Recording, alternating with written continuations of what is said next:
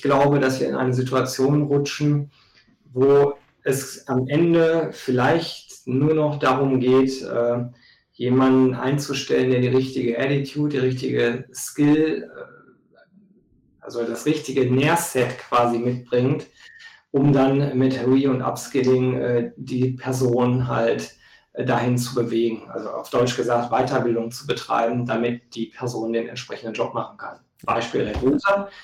Wenn also jemand, ich sag mal, ein bisschen tech-savvy ist, äh, Bock auf direkten Dialog hat mit technologischer Unterstützung, ein gewisses Sales-Gehen in sich hat, um eine Story nach außen zu erzählen, direkten Dialog, dann würde ich sagen, da ist schon viel vorhanden.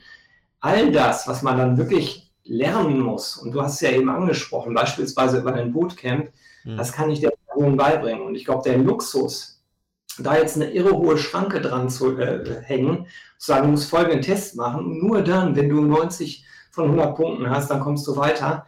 Das ist in meinen Augen äh, etwas, was man in Arbeitgebermärkten machen kann mhm. und dann auch Sinn macht. Aber in der Marktsituation, in der wir uns jetzt befinden, und das ist ja nur eine Vorstufe, es wird ja bis 2030 immer schlimmer mit dieser Situation werden, das wissen wir ja, ähm, würde ich das nicht empfehlen. Ja. Mein heutiger Gast, Gero Hesse. Ich glaube, ich muss Gero hier nicht weiter vorstellen. Äh, wir alle kennen ihn extrem gut, nicht nur in seiner Funktion als Geschäftsführer bei Territory Embrace, sondern auch als Begründer des Saatkorn-Podcasts ähm, und allem, was da äh, mit verbunden ist, Newsletter und so weiter. Gero ist natürlich einer der Vordenker für das ganze Thema Employer Branding, Recruiting. Ähm, ich hatte extrem viel Spaß in diesem Gespräch. Ich hoffe, ihr habt genauso viel Spaß. Hört es euch an. Ja, lieber Gero, herzlich willkommen im Podcast Direct to Talent. Äh, ich äh, bin wirklich mega stolz, dich heute hier als Gast zu begrüßen, weil eigentlich äh, bist du ja mein großes Podcaster-Vorbild. Insofern herzlich willkommen hier in meinem zarten Pflänzchen, dem Podcast Direct to Talent.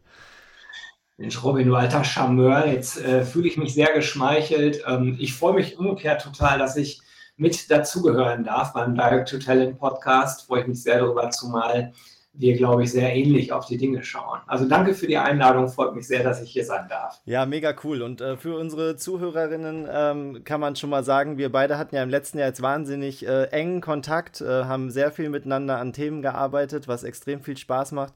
Und äh, insofern äh, dürft ihr mal lauschen, wie Gero und ich uns äh, so einmal die Woche in der Regel unterhalten. Und heute machen wir es öffentlich.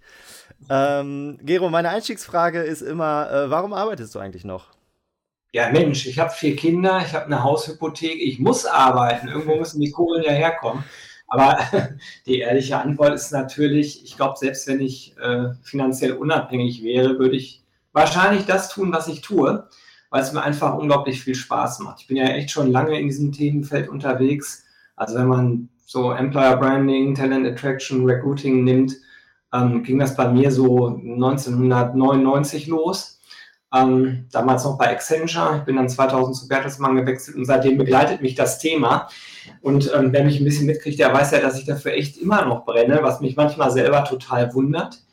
Und dass es immer noch das Thema ist. Zwischendurch habe ich gedacht, ich muss mal in andere Themen rein vielleicht oder mal drüber nachdenken, ob ich das wirklich dauerhaft machen will. Aber äh, also es ist immer noch so, dass es mir total Spaß macht und so meine Mission ist ja am Ende irgendwie so Inspiration für eine bessere Arbeitswelt, das ist zumindest das, was ich bei Saatkorn ähm, äh, drauf und runter schreibe.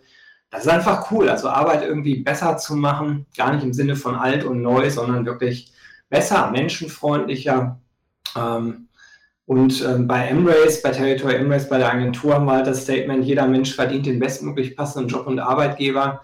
Und das ist auch kein Statement, was so zufällig da steht, sondern ich glaube da total dran. Ich glaube, dass die Welt ein besserer Ort wäre, wenn äh, alle Menschen den Job, den Arbeitgeber hätten, den sie wirklich gerne haben wollten. Und das würde auch die Selbstständigkeit halt mit einbeziehen. Ja. Also insofern, ich finde es immer noch geil. ja, und äh, jeder, der dich auch beim RC zum Beispiel erlebt hat, merkt ja auch, dass das voll, vollste Leidenschaft ist, tiefste Überzeugung, äh, aus der du da in den Themen unterwegs bist. Und ähm, jetzt gibt es tatsächlich kaum jemanden, den man besser danach fragen kann, wie sich diese ganze Welt rund um Recruiting, äh, Employer Branding eigentlich so aus deiner Sicht entwickelt hat. Also vielleicht einmal so den Zehnjahresblick zurück und dann aber auch nochmal ganz speziell jetzt die Covid-Zeit und so weiter. Wie, wie guckst du da auf die, auf die Welt, auf die Recruiting-Welt, auf den Markt? Ja, finde ich super, die Frage. Zumal ich das ganz gut auch zeitlich einordnen kann zehn Jahre zurück, da war Embrace gerade ein Jahr sozusagen am Markt. Ähm, und damals war das vorherrschende Thema bei mir in meinem Kopf, aber ich habe auch das Gefühl, auch äh, im Markt an sich, das war eher Image-Building. Also es ging um Employer Branding, es ging darum, ein möglichst äh, spannendes, faszinierendes Image eines Arbeitgebers nach außen zu vertreten. Damals gab es viele Kampagnen, die ähm, bei näherem Hinsehen, glaube ich, nicht unbedingt besonders authentisch und glaubwürdig waren. Es ging darum, halt eine Marketing-Story äh, bezogen auf den Arbeitsmarkt äh, oder den entsprechenden Arbeitgeber, die entsprechende Arbeitgeberin zu erzählen. Das haben wir am Anfang begeistert mitgemacht, relativ schnell gemerkt, dass es halt blöd ist, wenn man irgendwas da draußen erzählt, was nicht nachhaltig stimmt weil es backfeiert. Das ist wie ein Bumerang. Ne? Das fliegt erstmal schön los, kann man sich schön anschauen. Wenn man nicht aufpasst, dann fliegt es einem auch direkt ins Gesicht zurück. Mhm. Tut dann ziemlich weh. Und ähm, das war dann so der erste Schritt, wo ich auch gedacht habe, also nur Employer Branding, das ist die falsche Perspektive. Wir hatten bei Embrace von Anfang an uns ein bisschen breiter aufgestellt, auch Recruiting mit drin. Aber das wirklich ganzheitlich äh, miteinander vernetzt zu denken. Ich würde sagen, das ging bei uns so 2014, 2015 erst los. Mhm. Da waren das auch so Silos. Und seitdem arbeite ich sehr stark daran, auch in dem, was ich auf Saatkorn mache, möglichst eher ganzheitlich auf Themen drauf zu gucken. Und ähm, jetzt muss man sagen, über die Zeit ist Recruiting immer wichtiger geworden. Durch die demografische Entwicklung können wir gleich noch was zu sagen. Mhm durch die Digitalisierung auch und durch den Druck, ähm, also den Wechsel vom Fachkräftemangel zum Arbeitskraftmangel, das sind halt äh, Metatrends, ähm, die, die nicht einfach so wieder weggehen. Auch wenn die Wirtschaft volatil sich entwickelt, mal mit Ups, mal mit Downs. Mhm. Digitalisierung bleibt, Demografie bleibt auch und äh, die Schwierigkeit an Leute ranzukommen eben auch. Und ich würde sagen, dass jetzt noch ein anderes Thema, sehr st stark mit in den Fokus rutscht, eigentlich zwei, die aber miteinander zusammenhängen. Das eine ist New Work. Ich selbst bin seit 2008, seitdem das äh, sich entwickelt hat, bei dem New Work Award von der New Work SE, ehemals Xing dabei. Mhm. Das auch mitkonzipiert damals, diese Idee mit Max Van Kopka von Xing damals. Und das wurde anfänglich auch so ein bisschen belächelt. Also, und, und viele haben auch verstanden, New Work ist eigentlich nur Flexibilisierung von Arbeitszeit und Arbeitsort. Ähm, jetzt zu dem zweiten Teil deiner Frage, seit Corona, glaube ich, lächelt da niemand mehr drüber. Mhm. Und es ist aber inzwischen auch klar geworden, dass New Work einfach mehr ist. Also in meinem Kopf, und das ist jetzt nicht die einzig wahre Definition, aber so sortiere ich das immer, ist es das ganze Thema Flexibilisierung. Äh, dann haben wir das Thema Purpose, also Sinnhaftigkeit, das Thema Diversität, bei Weitem nicht nur auf Männlein, Weiblein gemünzt, sondern eher an die Charta der Vielfalt angelehnt. Die haben halt sieben Diversitätsdimensionen und das letzte Thema logischerweise Leadership, ähm, was sich halt total verändert hat in den letzten zehn Jahren, aber insbesondere in den letzten zweieinhalb Jahren. Ja. Und jetzt ich wenn man heute über Employer Branding redet, über Talent Attraction und nicht Recruiting mitdenkt, aber auch nicht über New Work nachdenkt, so wie ich es gerade beschrieben habe, dann wird die Story nicht rund. Ja. Und der, der letzte Switch, der gerade ganz aktuell wirklich, wirklich jetzt nach vorne rutscht, Direct to Talent heißt dieser Podcast, heißt eure Strategie bei Talents Connect, in der ich mich sehr verbunden fühle. Ich glaube total an Individualisierung und daran, dass man ähm, seine Geschichte über alle Facetten hinweg, ob das jetzt im, im Branding-Bereich ist, im Recruiting-Bereich bis hin zum Retention-Bereich, wo es dann um New Work-Dimensionen geht, sehr individualisiert ähm, entwickeln muss und sehr individualisiert halt auch kommunizieren muss und inzwischen auch kann. Mhm. Das ist der technologische Fortschritt, der halt in der ganzen Zeit auch stattgefunden hat. Die Vision hatte man auch schon vor 10, 15 Jahren. Die Technologie war aber nicht so weit. Und jetzt sind wir an dem Punkt angekommen. So würde ich das in der Nutshell. Ja, spannend.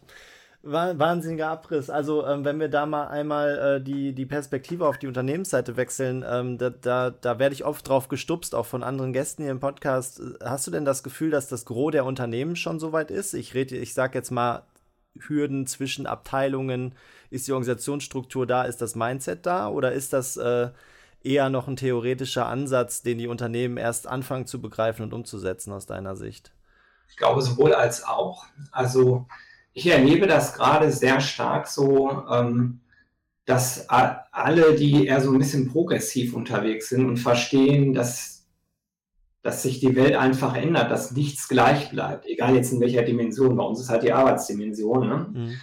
mhm. dass die verstanden haben, dass es vielleicht ganz neue Paradigmen gibt, dass man sich anders den Themen äh, nähern muss und wenn man Erfolg haben will, auch anders damit umgehen muss. Das sind natürlich nicht alle. Es ist ja immer so, es gibt vielleicht ein paar Leader, ein paar Vordenker innen, ähm, dann gibt es Unternehmen, die halt entweder, weil sie selbst sehr innovativ qua Unternehmen sind, sein müssen, vielleicht sehr technologieorientiert oder an Zielgruppen hängen, wo diese Effekte schon früher sichtbar waren. Also wenn du halt ein Tech-Unternehmen bist, dann ist das, was jetzt passiert, nicht wirklich was Neues.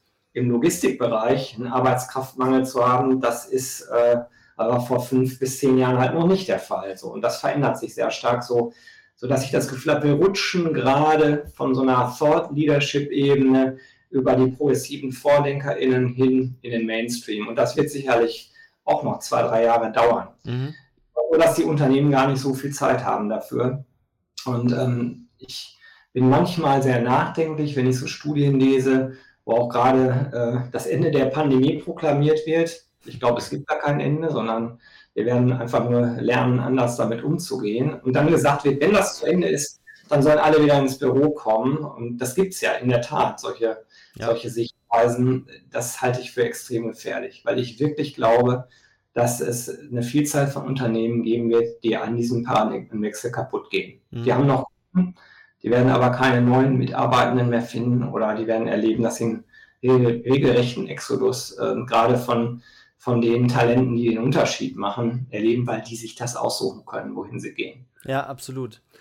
Und ähm, von welcher Ebene aus wird das angestoßen, dieser, dieser Paradigmenwechsel? Ist das aus deiner Sicht ein, tatsächlich so ein Board- oder Geschäftsführungsthema oder passiert das auf der Ebene des Head of HR oder People Lead oder ist das äh, aus dem Recruiting bottom-up? Also wie funktioniert es oder was funktioniert auch nicht? Weil ich höre in, in unseren Academy, in unseren Masterclasses mit RecruiterInnen, tatsächlich sehr oft, naja, ich bin hier ehrlich gesagt ohnmächtig, weil äh, ich habe so viel Druck und aber wenn ich irgendwie versuche, mit Lösungen zu kommen, dann wird mir nicht zugehört, so nach dem Motto. Ne? Also was ist die richtige Einflugschneise, um, um diese Änderung dann in einem Unternehmen auch anzustoßen? Also in der Theorie, glaube ich, äh, muss es ein Top-Down-Ansatz sein. Das muss auch wirklich die Geschäftsleitung kapieren, wie ernst die Lage ist und dass man wirklich fundamental Dinge ändern muss und das alte ähm, funktionierende Themen einfach nicht mehr funktionieren heute. Das ist äh, kein Wunder, dass so viele das noch nicht verstehen. Wenn du nicht hauptamtlich Recruiterin bist und tagtäglich damit konfrontiert bist, dann ist ja der Gedanke naheliegend, oh, unsere HR-Abteilung viel zu lahm, äh, war früher auch mal irgendwie besser, äh, vielleicht brauchen wir da andere Leute etc. pp. Wenn ich mit RecruiterInnen spreche, dann haben die das natürlich äh, aus dem täglichen Erleben verstanden in der Regel. Da gibt es mhm. gar keine Diskussion. Wir kommen hier an den Punkt, wo es um die Rolle von HR geht am Ende. Und HR ist in vielen Organisationen eigentlich eine verwaltende Tätigkeit und die wird von der Geschäftsleitung eben auch als solche oft gesehen. Ich glaube ja persönlich, dass HR oder People and Culture oder wie man es auch neu definieren möchte, Wording ist am Ende vielleicht gar nicht so zentral, die treibende Kraft überhaupt sein muss, um einen Wandel herbeizuführen. Das hört sich jetzt an wie ein Widerspruch, weil ich gesagt habe, es muss top-down erfolgen und dann aber die, die Karte Richtung HR schiebe. Also ich glaube, wenn man in einem Unternehmen arbeitet, wo die Geschäftsleitung es nicht versteht, dann muss man sich hinstellen und mit Zahlen, Daten, Fakten argumentieren und halt die Beweisführung antreten, dass sich das wirklich so entwickelt. Und Studien gibt es in Hülle und Fülle. Hm. Also es ist so schwer. Da gibt es ja auch Podcasts oder Blogs. Äh, Saatkorn, klar, aber auch Perso-Blogger, gibt es andere Portale. Das ist nicht schwer, sich die Infos da zusammenzuholen, aber es muss halt eine Story sein, die man nach oben trägt, die ja auch wirklich auf Zahlen, Daten, Fakten beruht. Das ist die Sprache des Business. Und wenn sich HR darum drückt, so nach dem Motto, wir sind ja alle HRlerinnen, weil wir gerne mit Menschen arbeiten wollen, ach, dann, dann muss ich sagen, das ist schwierig. Also, na klar, es spricht nichts dagegen. Natürlich muss ein Mensch im Vordergrund stehen. Mhm. War mehr als früher, äh, weil, weil die Ressource immer wertvoller wird, ne, wenn man es mal ökonomisch ausdrückt. Aber man kann das nicht als Vorwand nutzen, um sich eben nicht mit Technologie und Kennzahlen und KPIs auseinanderzusetzen. Mhm. Und wenn man den Weg geht, dann ist es, glaube ich, nicht schwierig, eine Geschäftsleitung zu überzeugen, weil natürlich der Gesamtmarkt sich sowieso so entwickelt. Und der Markt wird am Ende ähm, sozusagen die Entscheidungen von sich treffen. Ja. Das kann alles sehr unangenehm werden, ne? je nach Unternehmen. Ja, total.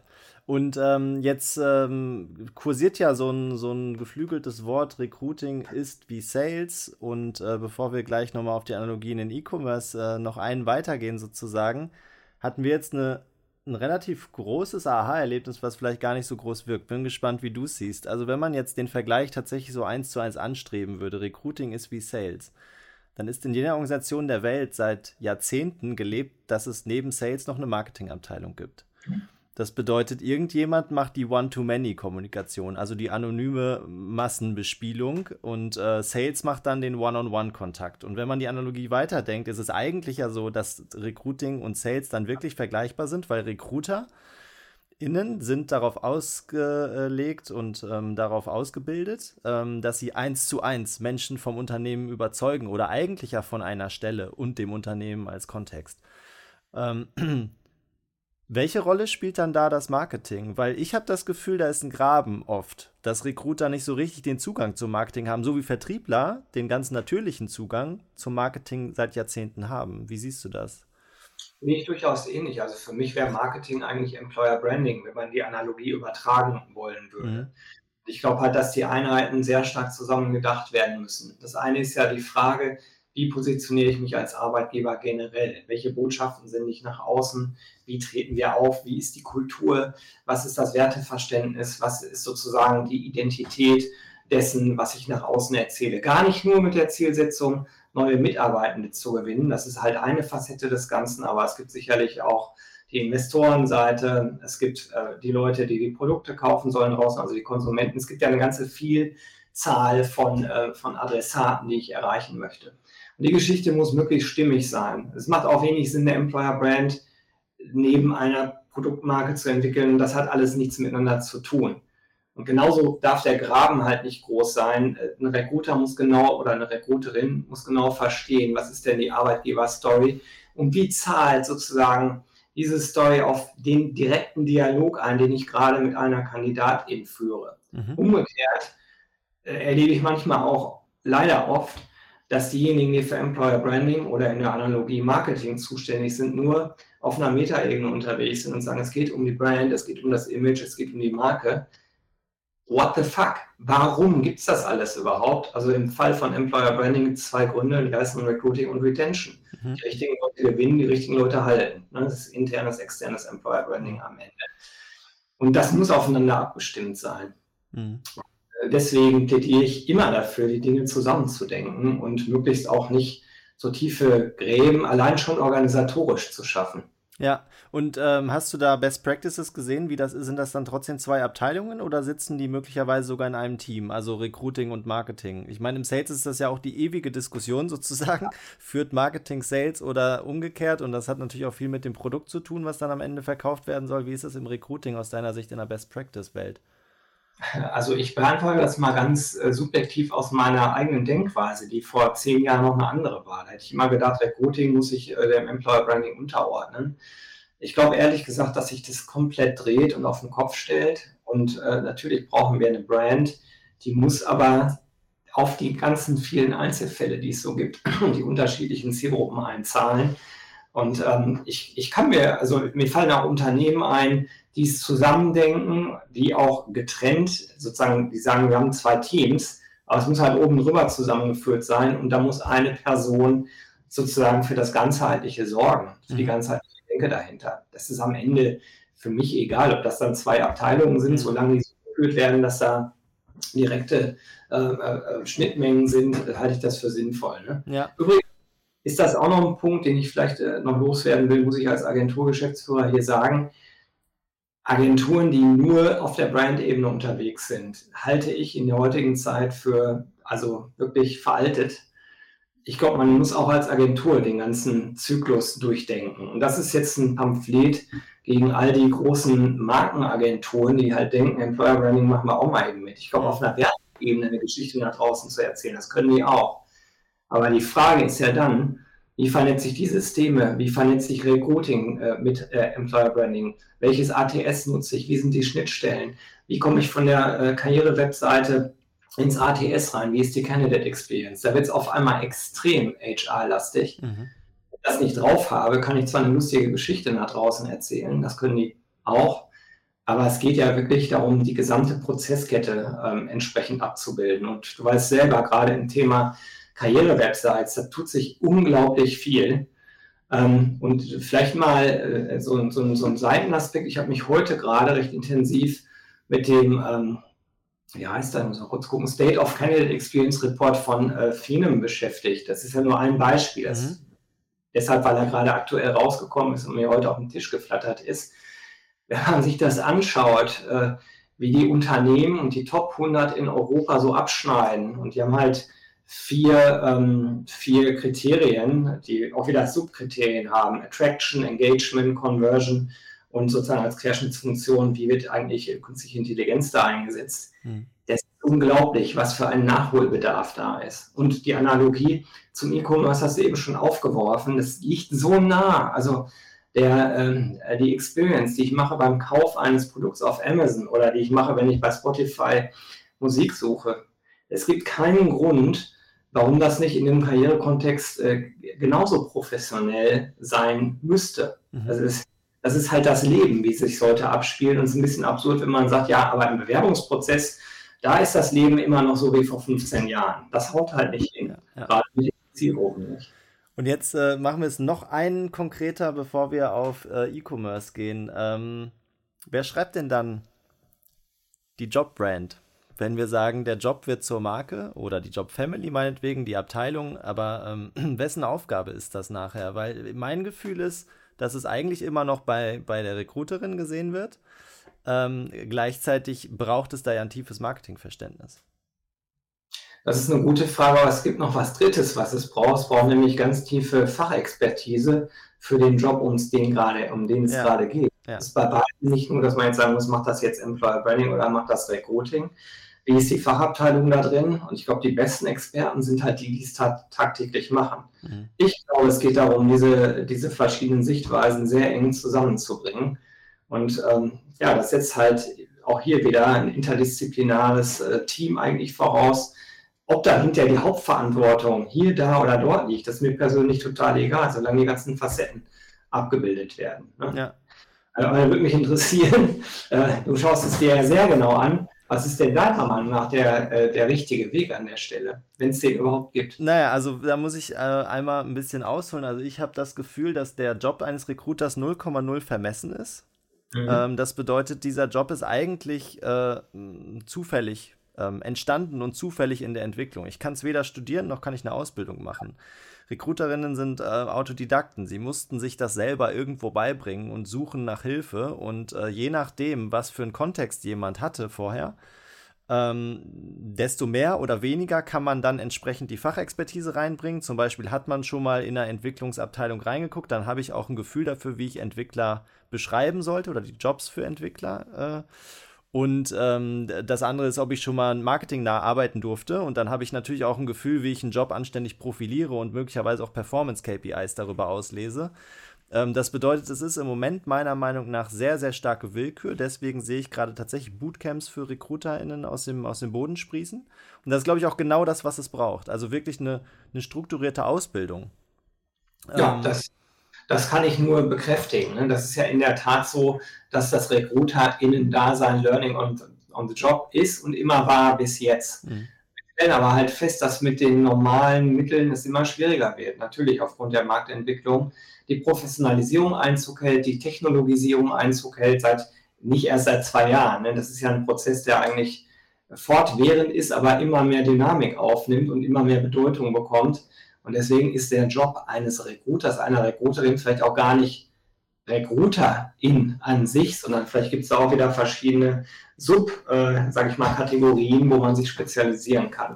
Dann ist für mich am Ende egal, also ich würde sagen, das Thema Employer Branding Marketing, das fließt da mit rein, weil ich muss ja irgendwie an die Zielgruppen kommen. Vielleicht habe ich da meine Spezialisierung. Die nächste Person hat ihre Spezialisierung eben genau hinten, wo es um Schnittstellen Richtung LTS geht oder auch um die Frage geht, wie spiele ich eigentlich Stellenanzeigen an die richtige Stelle aus. Ne? Dieses, äh, wir posten dann mal auf den gängigen großen Jobboards. Ich weiß, das sagen wir schon lange, aber ich glaube, dass der Zenit so langsam überschritten ist. Mhm. Und das, das machen natürlich viele, weil sie nichts Besseres gerade wissen. Aber auch da werden wir sicherlich viel, viel feingliedriger, viel konkreter ähm, und viel zielgruppenspezifischer unterwegs sein müssen. Ja, und das bringt mich zu dem anderen Aspekt. Ähm, der, der Job ist nicht vermessen, äh, habe ich eben gesagt, ein, ein äh, der Job Recruiting. Ähm, und es gibt keine Karrierepfade. Das bedeutet, mhm. was ich jetzt aus allen Interviews oder auch aus unseren Masterclasses eben raushöre, ist, naja, das ist halt sozusagen eine Durchlaufstation. Und ich glaube nicht, dass das so bleiben wird, weil das, was du gerade ausdifferenziert hast, sieht man ja im Sales. Wenn man die mhm. Analogie nochmal bemüht, dann hat man da total differenzierte Rollen. Es gibt sozusagen äh, jemanden, der Neukunden einfach nur anspricht. Es gibt jemanden, der dann äh, Neukunden gewinnt und äh, in der ersten Phase betreut. Und dann gibt es äh, Leute, die Bestandskunden glücklich machen und sich da immer weiter drum kümmern. Und dann gibt es noch Operations-Teams, die drüber, drüber sitzen, Anbindung ans Marketing und so weiter. Und das alles ist im Recruiting im Moment so nicht vorgesehen in den Rollenprofilen.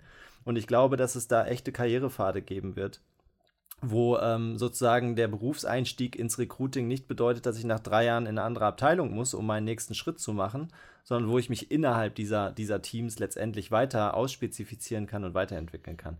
Also das wow. ist so die, die, die These, die ich mal in den Raum stellen würde. Die würde ich erstmal unterschreiben. Also äh, das ist in meinen Augen ganz konsequent und passt auch zu dem, was ich eben gesagt habe. Also zu einer Marktentwicklung, die halt äh, übergreifend erfordert, dass immer mehr Spezialisierung stattfindet. Ja. Also spiegelt sich das natürlich im Berufsbild wieder. Ne? Absolut. Okay, dann äh, gehen wir mal äh, im Sinne des Direct to Talent, ähm, ja hergeleitet aus Direct to Consumer. Ähm, gehen wir mal auf, der, auf die Analogie zum E-Commerce. Es gibt da ja auch tatsächlich immer wieder sozusagen Kritik an dem Vergleich. Die kommt in der Regel daher, dass man im E-Commerce natürlich Low-Involvement-Produkte verkauft und ähm, ist äh, bei, bei der Suche eines passenden äh, Mitarbeiters, einer passenden Mitarbeiterin oder umgekehrt eines Jobs darum geht, tatsächlich eins der High-Involvement-Produkte, ein Job, äh, eine der wichtigsten Entscheidungen im Leben, ähm, ja, mit einem Kauf zu vergleichen. Und ähm, siehst, sie, wo, wo, wo bricht der Vergleich? Fangen wir mal mit, mit, dem, mit den Bruchpunkten an aus deiner Sicht und dann können wir auf die Analogien eingehen. Also das Hauptargument, was ich so im Kopf habe, ist, dass ein Job ja deutlich was anderes ist als ein Produkt. Ähm, wenn ich mir eine Jeans kaufe, die gefällt mir nach einem halben Jahr nicht mehr, gut, dann habe ich vielleicht 100 Euro verballert. Das ist für die meisten Menschen verschmerzbar. Äh, wenn ich mich äh, im Job vergreife, bin ich vielleicht dafür umgezogen. Äh, es ist Teil meiner Identität, meiner beruflichen, Teil meines CVs. Das ist also nicht irgendwie wieder wegradierbar, wie, äh, ja, ich hatte auch mal eine Schlaghose, aber heute trage ich sie nicht. Das ist also ein ganz anderes Level, über was wir da sprechen.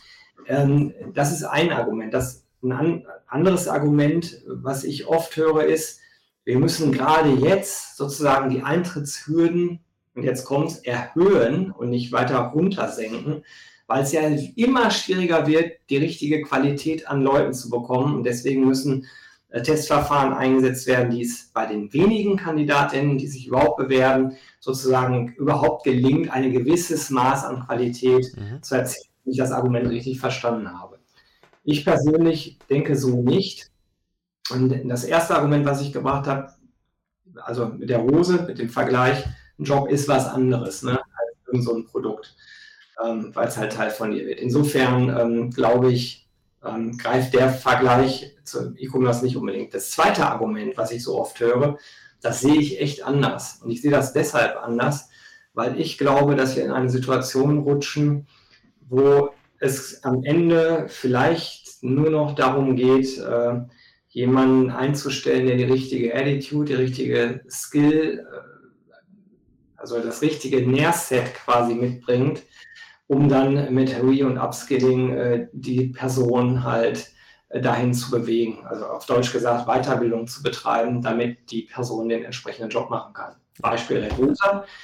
Wenn also jemand, ich sag mal, ein bisschen tech-savvy ist, äh, Bock auf direkten Dialog hat mit technologischer Unterstützung, ein gewisses Sales-Gehen in sich hat, um eine Story nach außen zu erzählen, direkten Dialog, dann würde ich sagen, da ist schon viel vorhanden, all das, was man dann wirklich lernen muss, und du hast es ja eben angesprochen, beispielsweise über ein Bootcamp, mhm. das kann ich der Person beibringen. Und ich glaube, der Luxus, da jetzt eine irre hohe Schranke dran zu äh, hängen, zu sagen, du musst folgenden Test machen, und nur dann, wenn du 90 von 100 Punkten hast, dann kommst du weiter.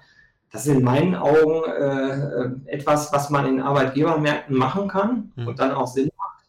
Aber in der Marktsituation, in der wir uns jetzt befinden, und das ist ja nur eine Vorstufe, es wird ja bis 2030 immer schlimmer mit dieser Situation werden, das wissen wir ja, ähm, würde ich das nicht empfehlen. Ja, ja. Mein halt dazu.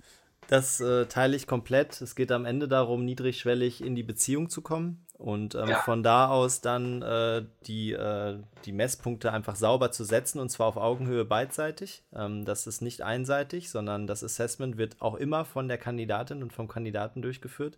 Und dafür muss ich mich halt öffnen und ähm, dafür muss ja. ich Angebote schaffen, dass das auch wirklich in kürzester Zeit passieren kann. Ja, da glaube ich, ähm, da wird es da wird's ein radikales Umdenken geben, eher in die Richtung des E-Commerce. Und ich bin aber auch komplett dabei, dass es natürlich Bruchpunkte gibt, gerade bei der Tragweite der Entscheidung. Also das heißt, es ist natürlich eine Kaufentscheidung, äh, die eher mit einem mit einem Auto oder einem Haus vielleicht dann vergleichbar ist, als äh, mit einem mit einem schnell drehenden Konsumprodukt. Ja. Meinung vertrete ich ja auch und trotzdem kippe ich da in die, in die Meinung jetzt noch mal ein bisschen Wasser in den Wein. Mhm wenn ich top ausgebildete IT-Fachkraft bin, dann will ich ja vielleicht gar nicht mehr irgendwo arbeiten. Das ist halt das Nächste, dass wir vielleicht über ganz andere Arbeitsverhältnisse reden, wo jemand einfach nur projektbezogen mit dabei ist für einen gewissen Zeitraum oder für ein gewisses Zeitkontingent. Im IT-Bereich ist es völlig normal. Da, da gibt es einen riesen Arbeitsmarkt, der genauso funktioniert. Ja. Wenn sich jetzt der Gesamtarbeitsmarkt so entwickelt, wie wir es hier gerade besprechen, dann glaube ich, dann wird genau das auch in anderen Bereichen Einzug halten. Dann ist die große Frage, ob das, was ich eben gesagt habe, das wird Teil von dir, das steht in deinem CV, ob das noch so eine große Rolle spielt. Mhm. Dann ist das ein Projekt, was du irgendwann mal gemacht hast. Hey, und in dem Fall ist vielleicht das ganze Thema Employer Branding auch relativ irrelevant, weil es eher darum geht, was mache ich in dem konkreten Projekt. Ja. Also das Projekt sexy sein und das, was du da machen kannst. Da bist du ja schon sehr eng wieder an einen äh, Job auf Zeit bezogenen, äh, auf einer Job auf Zeit bezogenen Argumentationskette. Vollkommen richtig. Und ja. ist halt äh, oft auch nicht mit betrachtet, ne, bei den Leuten, die sagen, diese Analogie kann man nicht, äh, kann man nicht gehen. Also mal schauen, wie sich Arbeitsmärkte insgesamt entwickeln. Das wissen wir gar nicht genau, aber wenn ich Richtung IT gucke, dann kann man ja einiges erahnen. Mhm. Mhm, absolut. Und ähm, jetzt, das ist eine spannende Brücke. Ähm, Diconium, Anja, war auch in, in, in dem Podcast und ähm, hat genau das erzählt, ne, dass sie im Prinzip auf, auf Basis-Values guckt, also auf, auf Gemeinsamkeiten in, in den Werten, auf Gemeinsamkeiten, wie jemand arbeiten möchte und dann, äh, welche wichtigen Skills einfach vorhanden sind. Und der Rest passiert nachher im Unternehmen. Das bedeutet, es wird eigentlich gar nicht mehr so stark auf Positionen eingestellt, sondern eher dann tatsächlich auf, auf ein, auf ein Fit und ähm, der Rest passiert später. Aber jetzt machen wir einmal, äh, ich meine, die Konium ist eine VW-Tochter und hat 700 äh, Menschen eingestellt in den letzten zwei Jahren. Das heißt, die sind sehr weit vorne. Ähm, aber was, was ist der Quick-Fix oder der Transfer aus, ähm, aus dem, was wir jetzt gesagt haben, für das kleine mittelständische Unternehmen, was eher ländlich ist? Also wenn du jetzt da ähm, Head of People würdest, wo würdest du ansetzen? Wie würdest du, wie würdest du das alles umsetzen? Also ich würde auf jeden Fall erstmal ähm, mein Team dahin bringen, ganzheitlicher über die Themen nachzudenken, so wie ich es eben auch gesagt habe. Und dann würde ich auch sagen, Employer Branding ist gut und schön, aber wir fokussieren uns in der Tat eher auf einen kampagnengetriebenen Ansatz und überlegen genau, welche Berufsbilder sind eigentlich die und in welcher Quantität brauchen wir äh, da Besetzungen, damit das Unternehmen, was wir hier sozusagen unterstützen, als Dienstleister, in dem Sinne, ne, HR ist auch Dienstleistungsfunktion für das Unternehmen, damit das weiter wachsen, weiter existieren kann. Setzt voraus, dass ich die Strategie des Unternehmens kenne, setzt voraus, dass ich weiß, wie das Marktumfeld ist und darauf bezogen, welche Technologien eigentlich eine Rolle spielen, was für Leute ich brauche. Und das, glaube ich, das muss man erstmal der eigenen Mannschaft weitergeben und sagen, so ist der Landscape, in der wir uns bewegen. Und deswegen sind folgende Dinge wichtig. Dann würde ich stark über Weiterbildung nachdenken und würde halt sagen, es geht hier wirklich darum, dass wir äh, Ärmel hochkrempeln, dass wir neue Dinge ausprobieren und dass wir vielleicht auch da, wo wir an die Grenzen kommen, mit Dienstleistern zusammenarbeiten. Weil in einer schmalen Personaldecke wirst du das nicht alles selbst im Mittelstand in Buxtehude ab, abwickeln können. Ja, Dafür wird es ja. spezialisiert. Ja, und es ist ja auch oft so, dass Recruiting, das haben wir gerade gar nicht erwähnt, auch wirklich noch ein Teilzeitjob ist. Also das heißt, das macht noch jemand so mit. Das bedeutet aber, wenn ich dich richtig verstehe, um es nochmal konkret zu machen, würdest du eigentlich erstmal dafür sorgen, dass du die Skills überhaupt für Recruiting, Employer Branding, Inhouse sozusagen hast, dass man zumindest eine Undock-Station hat und dann über, über externe Profis sozusagen das Ganze hochskaliert. Ähm, aber dass man erstmal wirklich. Parallel Weiterbildung. Ne? Also ich würde die, die Leute, die ich habe, dann en jour bringen, weil Agenturen und Dienstleister zu steuern, setzt auch voraus, dass man weiß, was man da tut. Ja. Sonst wird man völlig abhängig von einem Dienstleister. Ist vielleicht als Agenturchef manchmal gar nicht doof, äh, der Gedanke, aber äh, ich kann es keinem Unternehmen empfehlen. Ne? Ja, also absolut. Also, auch immer besser, wenn man auf Augenhöhe miteinander arbeitet und sich vielleicht auch konstruktiv ein bisschen streitet über den besten Weg. Ja. Dann äh, lass uns ähm, zum, zum Abschluss einmal ähm, auf ein strategischeres Niveau hochgehen. Und zwar ähm, auf die Verzahnung zwischen Businessplanung und Recruiting.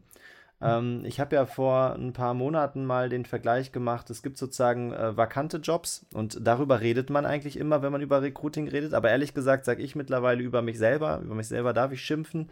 Wenn ich einen vakanten Job habe, habe ich sechs Monate vorher geschlafen sozusagen. Dann habe ich halt nicht geschafft, mir Talentpools frühzeitig aufzubauen. Und zwar auf Positionen, von denen ich antizipieren kann, dass sie vakant werden. Ähm, zum Beispiel, ähm, weil jemand in Elternzeit gehen möchte oder so, oder ähm, wo ich äh, einfach äh, einen Aufbaubedarf äh, antizipieren kann, aber die Position noch nicht wirklich in Talentpools verwandelt habe, sozusagen. Ja. Und dann gibt es das ganze Thema Future Jobs, also ähm, Skills, die ich möglicherweise in der Zukunft brauche. Also diese drei Ebenen: vakante Jobs, aktuell noch besetzte Jobs oder noch nicht vakante Jobs und Future Jobs, die ich in der Zukunft mal brauchen könnte. Ähm, so, jetzt bist du als Geschäftsführer ja auch damit beschäftigt, Businesspläne zu schreiben und dann äh, hast du irgendjemanden, der dich fragen wird, wie es mit der Zielerreichung aussieht. Ähm, wie ist heute die Verzahnung ähm, bei dir selbst und ähm, wie wünschst du sie, sie dir äh, in der Bus im Business-Planungsprozess ähm, und dann adaptiert auf das, was im Recruiting dann passieren muss? Gibt es da eine Verzahnung oder ist das dann eher losgelöst? Das ist in der Tat eher losgelöst. Das hat aber was damit zu tun, dass ich mein Business nicht komplett selber führen kann, sondern ja Teil einer Konzernstruktur bin. Mhm. Eines Konzerns, der das finde ich gut, oft sehr dezentral funktioniert, also mit entsprechenden Entscheidungsbefugnissen und Freiraum für Gestaltung, aber eben auch keinen kompletten Freibrief, sodass ich jederzeit äh, äh tun könnte, was gerade richtig ist. Ich gebe euch ein, oder gebe dir ein konkretes Beispiel. Wir erleben ja gerade ähm, eine rasante Gehaltsexplosion äh, für HR-Stellen. Ne? Das ist ja wenig verwunderlich. Durch die Marktlage ist äh, das Berufsbild HR, insbesondere das Berufsbild Recruiterin, ja so, so gefragt wie das des der ITlerin. Und mhm. das geht einher mit einer äh, natürlich entsprechenden Gehaltsanpassung. Sowas mal eben umzusetzen, wenn du ein Team hast, wo vielleicht 30 Leute auf einer bestimmten Position sind, vielleicht auch 40, dann zu sagen, wir stellen jetzt eine Person an, die hätten wir wirklich gerne, die ist auf einem ganz anderen Niveau unterwegs, bedeutet implizit, dass du das Gesamtniveau anhebst. Und das sind Entscheidungen, die ich als Einzelunternehmer viel schneller treffen kann als in einem Konzern, wo ich dann erstmal erklären muss, pass mal auf, das ist nicht wie vor zwei Jahren hier.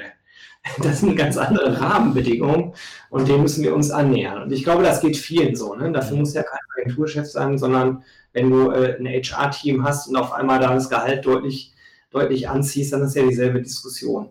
Mhm. Insofern glaube ich, dass das ein Beispiel ist für aktuelle Herausforderungen, die man hat wo man noch gar nicht an dem Punkt ist, so wunderbar, wie du es gerade gesagt hast, so theoretisch klar abgegrenzt, über Vakanzen, über vorhandene Stellen und über Berufsbilder der Zukunft nachzudenken. Müsste man tun, ist aber im, im täglichen Struggle um Marktposition, um die Frage, äh, wie kommen wir an Kunden ran, wie können wir sozusagen Kundenanforderungen abdecken, oft noch weiter hinten im Köpfchen. Und es mhm. muss weiter nach vorne, beziehe ich mich selber mit ein. Also ich, ich würde jetzt echt lügen, wenn ich sagen würde, das haben wir bei uns schon alles gelöst und es ist völlig klar, wie wir damit umgehen müssen. Ja.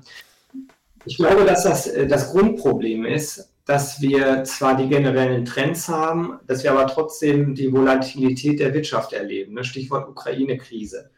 Die Frage ist, was passiert daraus? Und es gibt viele Unternehmen, die inzwischen wieder auf der Bremse stehen. Das ist natürlich aus einer HR-Recruiting-Perspektive fatal, weil du eigentlich weißt, irgendwann löst sich wieder und den, den Lag, den wir jetzt aufbauen, den ziehen wir ja nach. Mhm. Nicht so, dass wir dann, wenn die Krise weg ist oder es unserer Branche wieder gut geht, sofort die Leute bekommen, ja. sondern ich muss man es jetzt schon machen. Und ich glaube, dass das vielleicht auch eine Erkenntnis ist, die stärker noch durchsickern muss. Das ist jetzt mhm. meine Antwort darauf. Kurz gesagt könnte ich sagen, ey, da könnte ich auch viel besser machen, müsste ich auch tun. Mhm. Ja, ich glaube, da gibt es tatsächlich eine große Lücke im Markt. Also ich habe die gleiche Frage Miriam gestellt, die hat ja Banksware gegründet und ist da jetzt in wenigen Monaten auf 40, 50 Leute hochgewachsen, ein Jahr oder etwas mehr als ein Jahr. Ähm, und ich habe sie gefragt, wie sie das macht, weil sie in der gleichen Situation war wie wir, dass sie eine Finanzierungsrunde sozusagen in der Verhandlung hat und sie weiß, in dem Moment, wo unterschrieben wird, muss geliefert werden. Payday.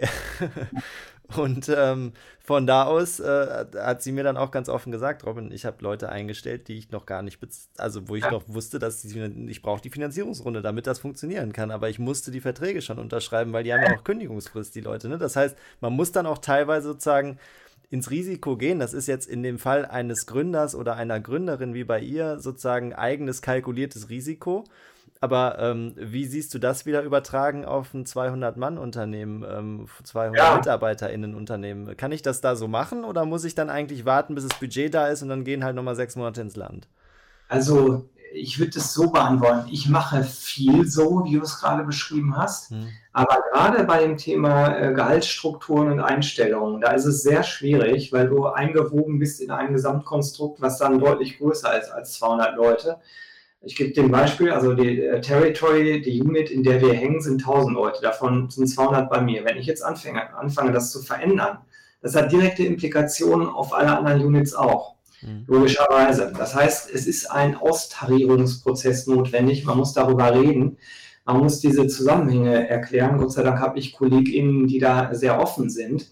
Aber äh, das dauert halt, so eine Überzeugungsarbeit zu leisten. Und ich vermute, dass es äh, je nach Unternehmen, bei einem kleinen Mittelständler sind die Wege vielleicht kürzer, wenn wir in Konzerne gehen, glaube ich, dass viele der HauptabteilungsleiterInnen da ganz ähnliche Herausforderungen haben. Ne? Mhm. Das kannst du halt nicht so schnell machen. Ich selber gehe, glaube ich, sehr oft ins Risiko äh, an verschiedenen Beispielen. Aber genau das ist so ein Ding, wo man so einen Alleingang nicht so gut machen kann, mhm. weil alles verschiebt äh, in einem äh, größeren Gesamtkonstrukt. Ja. Und das man das bei ihnen. Das nervt, aber, aber man muss. Ja. Ja. Ja, cool. Dann ähm, wäre ich tatsächlich mit meinen äh, Schwerpunkten, die ich mit dir heute setzen wollte, ähm, durch, lieber Gero. Hast du noch äh, Punkte, die dir noch wichtig sind? Oder gibt es noch Sachen, die, die sozusagen aus dem Kontext äh, dir noch, dir noch äh, hochgekommen sind?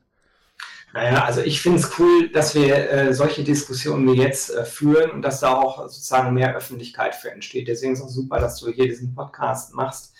Ähm, ich ich habe oft das Gefühl, ich bin, bin ja schon sehr lange dabei, auch mit dem Podcast und so, aber natürlich be bewegt man sich in der gleichen Suppe. Reichweite steigt nach und nach.